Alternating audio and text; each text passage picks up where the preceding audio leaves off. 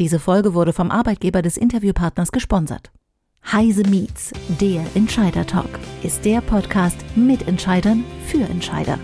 Wir besprechen kritische, aktuelle und zukunftsgerichtete Themen aus der Perspektive eines Entscheiders. Gisela Strenat begrüßt Persönlichkeiten aus Wirtschaft, Wissenschaft und Politik. Immer aktuell und nah am Geschehen. Ihr Gast heute ist Recep Nouri Abursu, Project Manager for Business Improvement and Digitalization der Airbus Aerostructures. Gisela Stronat spricht mit ihm über das Thema IT-Transformation ist keine Einbahnstraße. Liebe Zuhörerinnen und Zuhörer, die Firma Airbus ist sicherlich allen von Ihnen ein Begriff. Ein Weltmarktunternehmen unter anderem im Flugzeugbau. Das Besondere an Airbus ist, dass das Flugzeug an unterschiedlichen Standorten in Europa gebaut wird. Solch eine differenzierte Aufgabenstellung stellt alle Beteiligten vor besondere Herausforderungen.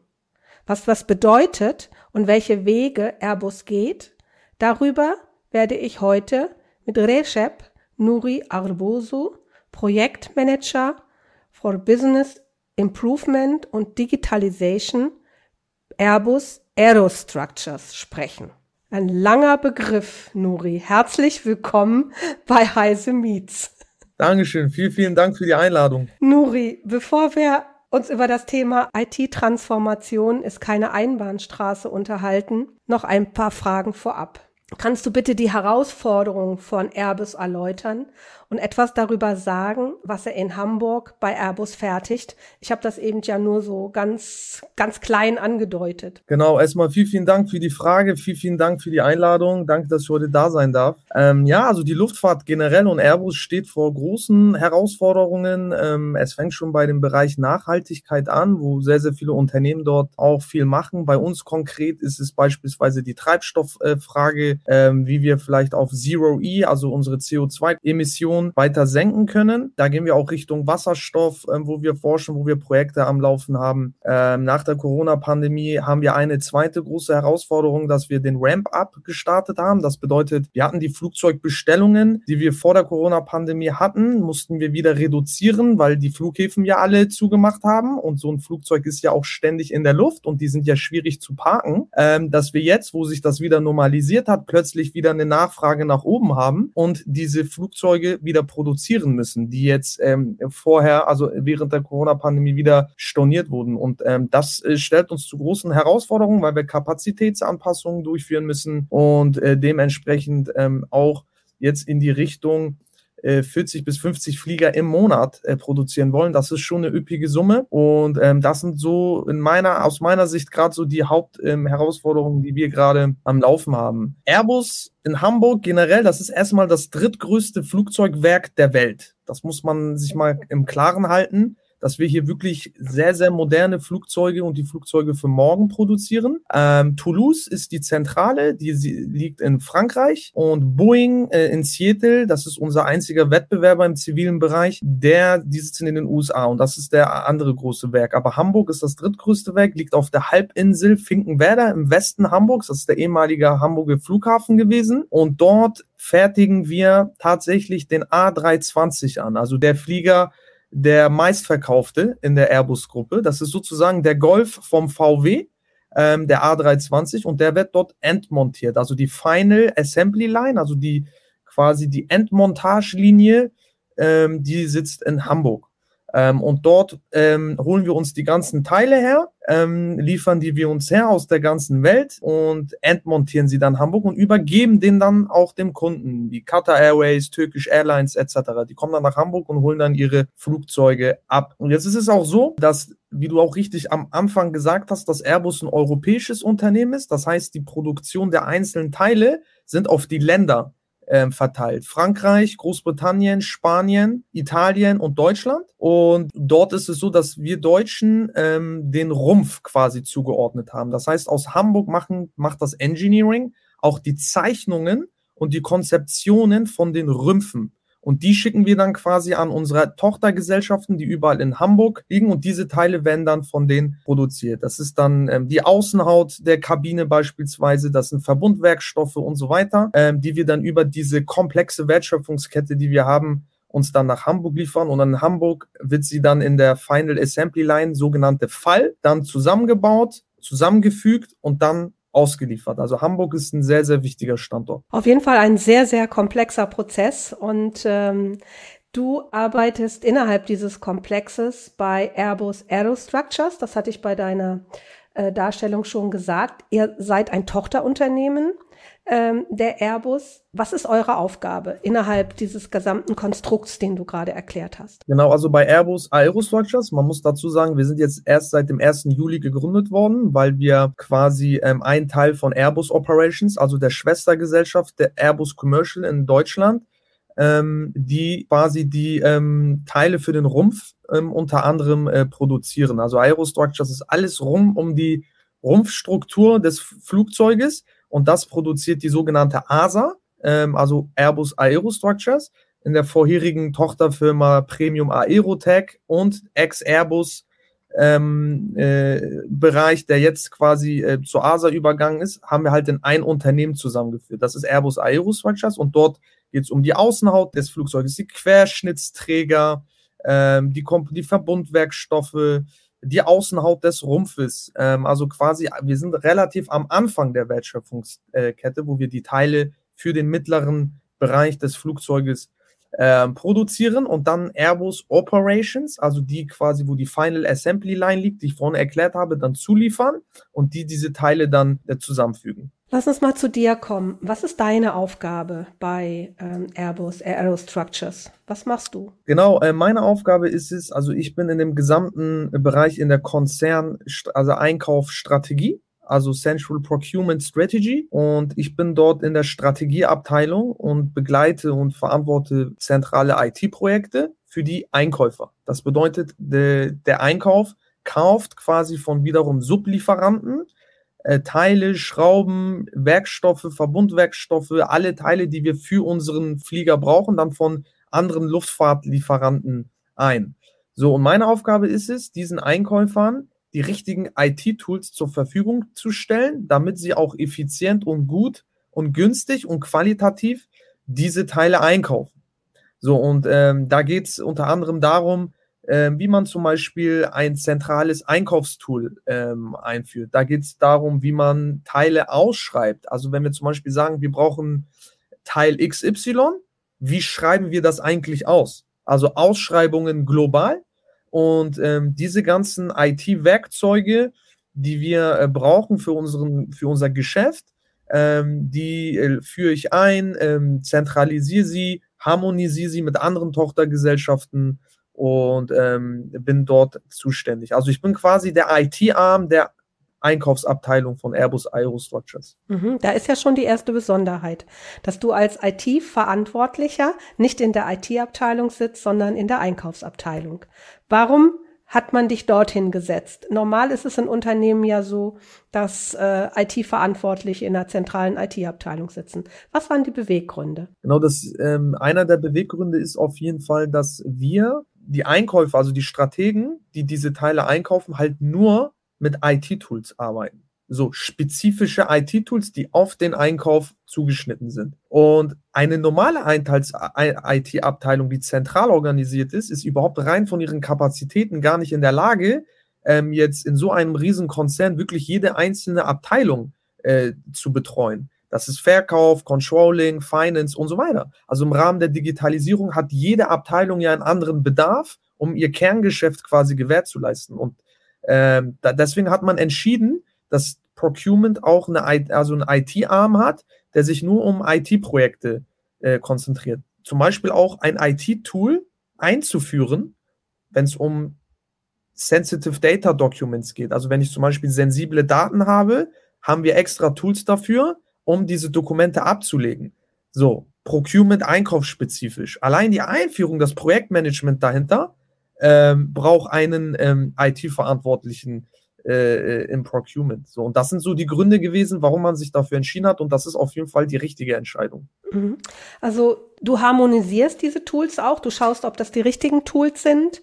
Ähm, und ähm, wie weit kannst du auch bei einer Neuanschaffung von Tools über die Strategie entscheiden? Entscheidet das wieder eine zentrale Abteilung oder entscheidet ihr das bei euch im Zentraleinkauf? Also es ist tatsächlich ein Zusammenspiel beider Abteilungen, aber dadurch, dass ich halt sehe, wie die Einkäufer arbeiten, was deren Bedarf ist und ich auch im täglichen Geschäft der äh, strategischen Einkäufer mittendrin bin, habe ich natürlich eine andere Perspektive auf einem ITler, der ja von Einkauf keine Ahnung hat. Also, ähm, oder der von Einkauf nichts versteht. So, deswegen bin ich quasi auch so eine Art Moderator ähm, mit der zentralen IT-Abteilung, dann zu besprechen, warum wir jetzt unbedingt dieses IT-Tool jetzt fürs Procurement brauchen und was die Strategie sein muss, um es einzuführen. Und klar äh, bin ich auch in den strategischen Fragen eine feste Größe. Äh, ist bei euch Digitalisierung oberste Priorität? Oder könnte es auch mal sein, dass du sagst, ja, da gibt es zwar ein nettes Tool, aber in unserem Fall verzichten wir da drauf, weil es eigentlich im Prozess nur störend ist oder uns nicht weiterbringt? Genau, Wie weit geht die Digitalisierung bei euch? Genau, das ist eine sehr gute Frage. Also ich finde, das ist wichtig, dass man bei der Digitalisierung schaut, dass das verhältnismäßig ist. Also dieses, dieses, dieser Gedanke, dass alles, was digital ist und alles, was wir digitalisieren, ist gut, ist falsch, aus meiner Sicht. Weil es kommt halt immer auf die zielgerechtete Digitalisierungsprojekte an und nicht ähm, der, der am meisten digitalisiert, ist jetzt am effizientesten. Also es kann auch mal nach hinten losgehen, wenn man versucht, wirklich alles zu digitalisieren mit so vielen Tools, dass die dann die Einkäufer im Einkaufsprozess dann irgendwann durcheinander kommen. Das ist Gott sei Dank bei uns nicht so, sondern wir überlegen uns schon sehr genau ähm, und sehr zielgerichtet, was für IT-Tools wir anwenden und wie wir die transformieren. Also ähm, deswegen ist das auch keine Einbahnstraße, sondern immer ein Zusammenspiel von verschiedensten Stakeholdern, ähm, die da mitspielen. Und ich bin mir schon, ja, Airbus ist weit, Airbus ist in vielen Bereichen finde ich schon ähm, sehr gut, auch mit ähm, AR und Virtual Reality, dass der Kunde quasi seine Kabine digital, sein Flugzeug digital äh, in der virtuellen Welt zusammenfügen kann, ist schon ähm, bei uns auf jeden Fall sehr, sehr fortgeschritten. Ne? Nun sitzen bei dir im Team, das hast du vorhin dargestellt, ja hauptsächlich Einkäufer, die eben diese Komponenten für die Rümpfe, die ihr in Hamburg baut, einkaufen. Wie hoch muss der Grad an Digitalwissen bei deinen Kolleginnen und Kollegen sein, die eben äh, Zentraleinkäufer sind? Unterstützt du oder, oder, oder, oder trainierst die du oder wie, wie, wie läuft das da? Wie, wie viel müssen die mitbringen an Digitalwissen? Also auf jeden Fall müssen sie, ähm, weil das ist wie so ein Handwerker, ne? wenn er in seinem Werkzeugkasten einen Hammer hat und eine Schraube und einen Bohrer, muss er schon wissen, wie er damit umgeht, um zu arbeiten. Und dasselbe ist bei einem strategischen Einkäufer auch, der arbeitet nur äh, mit IT-Tools. Natürlich muss er auch verhandeln können, ne? mit dem Lieferanten, Preise verhandeln, Verträge abschließen, aber er muss natürlich auch wissen, wie man zum Beispiel mit den Tools Ausschreibungen durchführt, mit den Lieferanten kommuniziert, äh, Verträge hin und her schickt, ähm, sie digital unterschreibt und so. Und ähm, das ist auf jeden Fall eine, eine Kernkompetenz. Also du musst wenigstens, du musst nicht unbedingt verstehen, wie dieses Tool jetzt programmiert ist, aber du musst das anwenden können und verstehen, was dieses Tool kann und es in deinem Arbeitsalltag einzubinden. Das fängt schon bei SAP-Prozessen an ähm, wo du zum Beispiel Verträge, Lieferantenpreise dir anzeigen lässt, einzeigen lassen musst. Da musst du die Transaktion kennen, ähm, da musst du Bestellungen ändern, Verträge, äh, Daten ändern, da musst du schon, also du bist quasi nur äh, mit IT-Tools umgeben. Und meine Aufgabe ist zum Beispiel auch, die Sinnhaftigkeit dieser Tools und auch die Schulungen zu organisieren, damit ähm, die Einkäuferinnen und Einkäufer bei uns auch ähm, mit diesen Tools arbeiten können und dann den Mehrwert quasi daraus herauslesen können, weil das ist auch teuer, das ist auch eine Investition, die wir da durchführen, aber wenn wir dann durch diese Tools dann zum Beispiel einen besseren Lieferanten finden oder das Geschäft besser darlegen, dann lohnt sich das langfristig. Wie sieht denn so ein ähm, digitaler Innovationsprozess bei euch aus? Also wenn du sagst, die Einkäufer müssen mit diesem Tool umgehen, sie müssen, das ist ihr Handwerkszeug, das ist ihr Hammer ähm, dann ändern sich Tools ja auch und äh, Digitalisierung verändert sich oder es kommt irgendetwas Neues dazu. Entscheidet ihr so etwas im Team oder entscheidest du das mit der zentralen IT-Abteilung? Äh, wie läuft so ein Innovationsprozess bei euch ab? Genau, also so Innovationsprojekte, also wenn, wenn, wenn, das, wenn das operative Geschäft auf jeden Fall steht und wir operativ gut arbeiten können, dann schaut man sich natürlich dann auch an, in welchen Bereichen können wir besser werden. Und da sitzt man sich in der Regel immer mit den Fachbereichen zusammen, also in der Regel mit den Teamleitern, mit den Führungskräften und fragt die erstmal, das ist das Tool, das Tool könnte in dem Prozess vielleicht diese Schnittstelle mit Lieferanten X ähm, verbessern. Ähm, wie seht ihr das? So. Und oft ist es halt so, dass man, also es ist meine Erfahrung, dass wenn man sowas einführen will, es sich tatsächlich erst, wenn man es dann eingeführt hat, im operativen Geschäft dann wirklich äh, darlegt, ob es hilft oder nicht. Ich, man kann vorher darüber diskutieren und sagen, äh, das sind die Vorteile, das sind die Nachteile, aber erst wenn das implementiert ist und das dann quasi live geht, äh, sieht man oft, wie die Einkäufer damit äh, klarkommen. Aber man kann natürlich im Voraus schon sehr, sehr viele Dinge dann auch besprechen. Und wenn man dann mit den Fachbereichen sich einig ist, spricht man dann auch nochmal mit der zentralen IT und sagt, das ist unser Bedarf. Wir sehen hier auf jeden Fall, ähm, wir haben auch das Budget dafür, ist auch immer eine Budgetfrage. Und die Budgetverantwortung liegt ja in der Fachabteilung, nicht in der ähm, IT-Abteilung.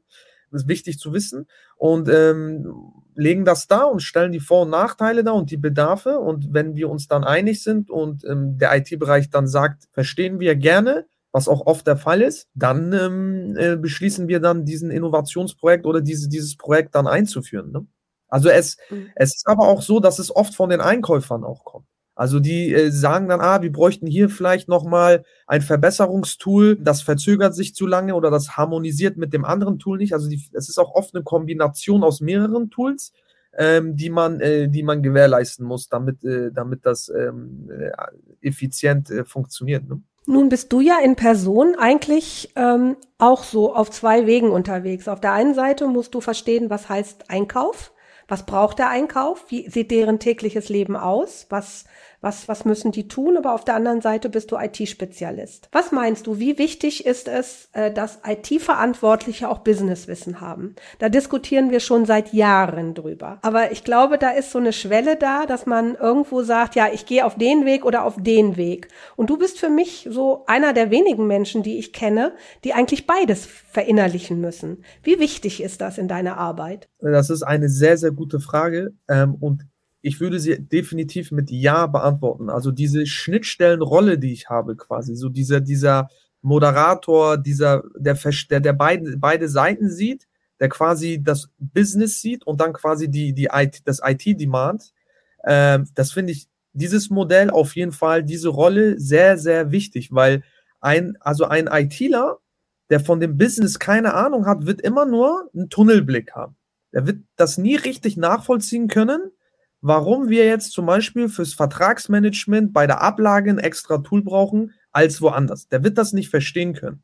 So. Und deswegen finde ich dieses Business Knowledge, dieses Business Understanding, und es geht auch oft um Verständnisse. Also wenn man mit anderen Abteilungen redet, muss man erstmal dieses Verständnis überhaupt entwickeln, worüber reden wir überhaupt. Das fängt oft schon da an. So, ähm, und in meiner Rolle, in meiner Schnittstellenfunktion habe ich diese Verständnisse, weil ich dieses Daily Business von den Einkäufern sehe, verstehe, nicht operativ ausübe, muss man auch an der Stelle sagen, aber ich bin halt nah dran und ich verstehe das. So, und, ähm, und ich finde schon, dass, dass, dass, dass, dass die, diese neue Rolle noch weiter ausgeführt werden muss. Also diese flexible Doppelrolle, nenne ich die mal, ähm, mhm. äh, äh die, die wirklich entscheidend ist, gerade im, ähm, im IT-Bereich. Weil so ein zentraler ITler, ich meine, der muss, äh, der muss Verkauf betreuen, der muss Controlling betreuen, der muss Finance äh, betreuen, HR betreuen. So, und wenn er jetzt irgendwie von, von allen Abteilungen jetzt ein Verständnis vom Geschäft entwickeln muss, das ist, das, das würde sein, äh, sein Arbeitsplatzrahmen sprengen. Deswegen ist das schon gut, dass man ähm, diese Art von Position jetzt immer mehr schafft, dass man sagt, wir brauchen immer auch einen IT-Vertreter äh, in den Fachbereichen. Wenn du das jetzt mal auf den Punkt bringen müsstest, gerade auch für unsere Zuhörer und Zuhörerinnen, welchen Mehrwert siehst du in dieser Organisationsstruktur? Ich sehe den ähm, Mehrwert in einem, äh, in einem gesamten Verständnis, der wirklich, wo die Digitalisierungsprojekte wirklich einen Mehrwert in den einzelnen Prozessen bewirken. Das sehe ich auf jeden Fall da drin, wenn man diese, diese flexiblen Rollen einführt. Jetzt bist du ja auch die Person, das hast du vorhin gesagt, du trainierst auch die Kollegen bei euch, du bist der Ansprechpartner für IT-Fragen, du bist der, äh, der Koordinator für Neues. Äh, Nochmal die Frage, ist da nicht auch eine Gefahr drin, dass äh, die, die also dass die Fachverantwortlichen ihr IT-Wissen nicht aufbauen, sondern sagen, dafür haben wir doch den Nuri, soll der mal machen. Oder ist es genau umgedreht, dass die wissen, wenn da ein Experte ist, dann lernen wir auch mehr. Wie, wie, wie ist diese, dieses Rollenverständnis? Ja, das ist äh, richtig, tatsächlich. Also es ist wirklich so, dass ähm, wenn du einmal der ITler bist, dann bist du quasi, keine Ahnung, äh, der, der, der Mann für alles. Also das kommt dann auch, wenn man zum Beispiel sagt, so, ich habe mein Passwort äh, dreimal falsch eingegeben, dann kommen dann halt auch oft solche Sachen. Da musst du mal kommen. Äh, ich sag mal so, also ich finde, man muss die Rollen auch so beschreiben, dass die Personen dann auch genau wissen, was jetzt die Rolle ist. Also wenn, wenn, äh, also wenn ich sage, dass man das trennt, also wenn, wenn ich jetzt für IT-Projekte im Einkauf zuständig bin, bedeutet das jetzt nicht, dass ich bei der Passwortzurücksetzung denen jetzt helfen muss. So, oder, oder bei solchen Sachen. Da ist dann schon das Helpdesk da, also quasi die zentrale IT-Abteilung. Und ich finde, diese Rollenbeschreibung muss man klar definieren am Anfang, damit man auch genau weiß, was macht er eigentlich, wofür ist er genau da. Ist er jetzt der richtige Ansprechpartner oder nicht? Gerade bei einem großen Konzern ähm, ist das, glaube ich, umso wichtiger, dass man dort ähm, äh, äh, ein Verständnis dafür schafft. Hm. Geht ihr diesen Weg ähm, eigentlich im gesamten Airbus-Konzern oder seid ihr mehr so eine Pilotrolle im Moment? Nee, ähm, ich glaube, im Einkauf sind wir schon relativ weit, aber auch in anderen Bereichen hat man immer ähm, einen, der quasi für IT-Digitalisierungsprojekte äh, zuständig ist, in der Kommunikationsabteilung äh, beispielsweise, ähm, in, der, in anderen Bereichen auch. Also es ist schon so, dass man, dass man ähm, darauf achtet, dass man dort immer so einen IT-Arm ähm, auf jeden Fall hat. Es kommt immer so ein bisschen auf die mhm. Bereiche auch an, wie IT-intensiv sind die überhaupt oder wie ist der Bedarf dort.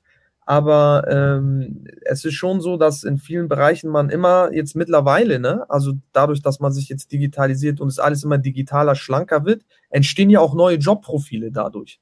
So, und man macht ja auch Erfahrungen damit und ähm, die sind durchaus positiv und das überträgt sich auf jeden Fall auf viele andere Projekte, äh, Bereiche. Ich würde nicht sagen, dass wir da ein Pilotprojekt sind. Mhm. Habt ihr erste Erkenntnisse? Man, ihr kennt ja noch die Welt, bevor ihr das organisatorisch umgestellt habt. Habt ihr bereits mal so ein, so ein, so ein Brainstorming gemacht und erste Erkenntnisse der neuen Form der Zusammenarbeit so abgeleitet? Was hat sich verbessert bei euch? Genau, also wir haben jetzt noch keine quasi so eine, so eine ha ähm, Halbzeit-Review gemacht, das haben wir jetzt noch nicht getan, aber kam ja, also so wie ich das sehe, ist es schon so, dass man oft tatsächlich ähm, durch, die, durch den Austausch mit den, mit, den, mit den Einkäufern, mit den Strategen ähm, schon wirklich ähm, die, die, das Daily Business verbessert, weil wenn man eine Cloud einführt, beispielsweise, wo man Ausschreibungen durchführt und das global ansetzt und nicht nur in Europa und dadurch vielleicht ein günstigerer Lieferant ähm, herausspringt, hat dieses IT-Tool quasi durch diese Reichweite der Lieferantenzugriffe für einen massiven äh, äh, Kostenersparnis geführt. So, ne? Also da, man muss sich mal diese Dimension dahinter vorstellen. Und ähm, deswegen bin ich schon der Meinung, ähm, dass das auf jeden Fall positive Rückschlüsse zieht. Mhm. Das war jetzt ein schönes Stichwort. Ich meine, IT soll ja kein, kein Kleintier zu werden. Jeder macht, was er will, sondern es muss ja auch eine übergeordnete Strategie geben. Du hast eben das, ähm, das Wort Cloud gebracht. Ähm, wo fängt die übergeordnete Strategie an und ab wann kannst du eigenständig arbeiten? Innerhalb der, der Fachanwendungen oder wie, wie, wo ist bei euch die rote Linie? Wann sagt die IT-Abteilung, das machen wir zentral und hier äh, entscheidet die Fachabteilung? Wo, wo zieht er die? Wie läuft dieser Prozess ab? Ja, also das ist auf jeden Fall, also ist eine gute Frage. Also diese Diskussion ähm, führt man, wenn, also die IT-Abteilung nimmt sich auf jeden Fall die Projekte, wo es wirklich, sagen wir mal, ähm, zentral jeden betrifft, beispielsweise. Wenn man sagt, das ist jetzt ein Thema, das betrifft jetzt jeden gleich. Das betrifft Einkauf, Verkauf, HR gleich. Das ist ein übergeordnete äh, Projekt, das liegt bei uns. Da sagen wir, okay, gerne. So, ne? Aber wir sind dann, wenn ihr bei uns ähm, Ansprechpartner braucht für IT, könnt ihr euch gerne dann beim IT-Vertreter äh, äh dann melden im Procurement. So, ähm, also man guckt schon, was quasi die Dimension des Projektes ist. Wenn das quasi so ein fachspezifisches Projekt ist, was nur auf Procurement ist, dann äh, muss das die IT-Abteilung nicht zentral organisieren. Ne? Wir nehmen sie halt beratend dann auch, ne? reden dann miteinander, gucken dann, was die beste Lösung ist. Aber so ähm, versuchen wir das zu organisieren. Äh, wenn du jetzt aus deiner Erfahrung äh, der letzten Monate mal das Revue passieren lässt, was würdest du anderen Unternehmen empfehlen, die heute auch in so einem Change ihrer IT-Verantwortung sind, die einfach auch überlegen, dass sie gerade auch bei großen Konzernen, dass sie ihr, ja, ihre IT-Abteilung neu organisieren müssen. Was würdest du denen aus den ersten Erfahrungen, die ihr jetzt gemacht hast, empfehlen? Worauf genau, müssen sie achten? Oder welche Fehler sollten sie möglichst nicht machen, die ihr vielleicht gemacht habt? Also ich würde auf jeden Fall empfehlen, dass wir, ähm, äh, dass, dass Großkonzerne in anderen Unternehmen, Branchen auf jeden Fall Geduld mitbringen müssen bei einer IT-Transformation wenn es um Datenmigration geht, wenn es um Harmonisierungsprojekte geht, wenn es um Gesellschaften geht, die man zusammenführt, etc., muss man Geduld mitbringen, weil oft heißt es immer, ja, funktioniert nicht, IT-Projekt, äh, IT hat das gesagt, aber man muss wirklich ähm, diese, diesen Akt dahinter verstehen und Geduld mitbringen und es ist immer ein Zusammenspiel aller äh, Bereiche und aller Fachvertreter und das ist keine Einbahnstraße. So, also es ist wirklich, ähm, das ist ein Teamwork. So und so ein riesen IT-Projekt kriegt man alleine nicht durchgesetzt. So, und die zweite Sache ist auch, man muss, wenn's man, wenn man es dann eingeführt hat, es dann auch ein bisschen laufen lassen und dann sieht man irgendwann, äh, wenn sich die, die, die Bereiche, die einzelnen Mitarbeiter dann daran gewöhnt haben und dann den Mehrwert selbst erkennen, dass das dann seine Früchte trägt. Lass uns nochmal auf die Rolle des CIOs in einem Konzern gucken. Ihr habt ja ganz berühmte CIOs bei euch bei Airbus. Und äh, was meinst du, was ist die zukünftige Rolle eines CIOs? Ich glaube, die zukünftige Rolle eines CIOs wird sein, quasi eher dieses Big Picture im Blick zu haben und quasi von oben zu gucken, aus der Helikopterperspektive, ähm, dass man versucht, vielleicht Verständnisse in den einzelnen Bereichen im IT-Bereich zu entwickeln. Aber ich weiß nicht, ob so ein CIO tatsächlich wirklich sehr deep dive in die Bereiche reingeht, sondern wirklich er übergreifend Themen von oben quasi äh, leitet. Ich glaube, das wird so die Rolle des CIOs sein, weil IT ist mittlerweile überall und ich, ich kann mir halt nicht vorstellen, dass so ein CIO mit seinem Bereich in wirklich jeden einzelnen IT-Projekt in einem 500.000 Mann Unternehmen jetzt überhaupt die Kapazitäten da hat. Deswegen glaube ich, sind da so bestimmte übergeordnete Projekte, die für den ganzen Konzern gelten, sind, glaube ich, in so einem CIO-Bereich, die er dann verantwortet. Das ist natürlich immer branchenabhängig. So ein Software- Unternehmen hat natürlich ganz andere äh, äh, Geschäfte und Kunden als jetzt ein Flugzeughersteller, aber ich glaube, das wird eher in die Richtung gehen. Letzte Frage. Was ist das Spannendste an deinem Arbeitstag? Warum, worauf freust du dich morgens? Was, was, was, was macht es aus? Du bist ja äh, wirklich äh, mitten, mitten im Geschehen. Genau, ähm, das Spannendste an meiner Arbeit, und das freut mich auch, deswegen bin ich da mit vollster Identifikation auch dabei, ist wirklich immer dieses äh, Problem Solving, Identification und dann eine Lösung erarbeiten. Und diese Lösungen sehen immer anders aus. Und deswegen gibt es mir eine Vielfalt und eine, eine wirkliche facettenreiche Aufgabenstruktur. Und ähm, das, was mir auch gefällt, ist, dass ich viel moderiere, viel verhandle, auch viel Verständnisse übersetze und ähm, dann auch Dinge bewege. Ne? Ähm, und mit Verantwortung natürlich. Und ähm, das sind so die Dinge, die mir an meiner Arbeit sehr, sehr viel Spaß bringen und in Zukunft ich auch mit vollem Elan dabei sein werde. Nuri, ist ein spannender Weg, den du uns da gerade äh, dargestellt hast, den Airbus da geht. Ich glaube, der ist noch nicht ganz so selbstverständlich bei anderen Unternehmen, die noch so eine klassische Trennung zwischen Fachbereich und IT haben. Und ich kann das gut verstehen, weil äh, du bist äh, auf der einen Seite so ein bisschen Einzelkämpfer, aber trotzdem mittendrin im Team und eigentlich auch noch in dem anderen Team mit drin. Und äh, wer so Spaß am Organisieren, am Verändern hat, der ist, wäre natürlich genau richtig auf so einer Stelle, wie du sie auch besetzt. Und äh, ich persönlich finde es toll, dass äh, das Airbus eben diesen Weg gegangen ist, IT und Fachwissen sehr eng miteinander zu verkoppeln. Und ähm, ja, ich kann euch äh, nur alles Gute wünschen. Ich hoffe, dass ähm, viele aus diesem Podcast jetzt auch lernen, dass man das nicht trennen muss. Das ist auch in einer in einem Gemeinschaftsteam und du hast es vorhin sehr schön gesagt. Digitalisierung ist überall äh, in so einem Gemeinschaftsteam dann auch äh, wirklich gut funktioniert und ähm, ich denke auch, wenn man es, so wie wir es heute in vielen Unternehmen noch haben, entkoppelt, kostet es auch viel Zeit und Kosten, weil man sich immer wieder abstimmen muss. Und ich glaube, du bist viel, viel tiefer im Zentraleinkauf als drin, als wenn du in irgendeiner Abteilungs IT-Abteilung sitzen würdest. Ja, toll, toll, dass du uns diesen Einblick gegeben hast. Super, vielen, vielen Dank, Gisela. Dankeschön für die Einladung. Hat mich sehr gefreut und ähm, vielen, vielen Dank, jederzeit gerne. Ja, Dankeschön. Das war Heise Meets, der Entscheider Talk. Beim nächsten Mal begrüßt Gisela Strenat Professor Dr. Jochen A. Werner, ärztlicher Direktor und Vorstandsvorsitzender der Universitätsklinik Essen. Zum Thema So krank ist das Krankenhaus. Wir freuen uns auf Sie.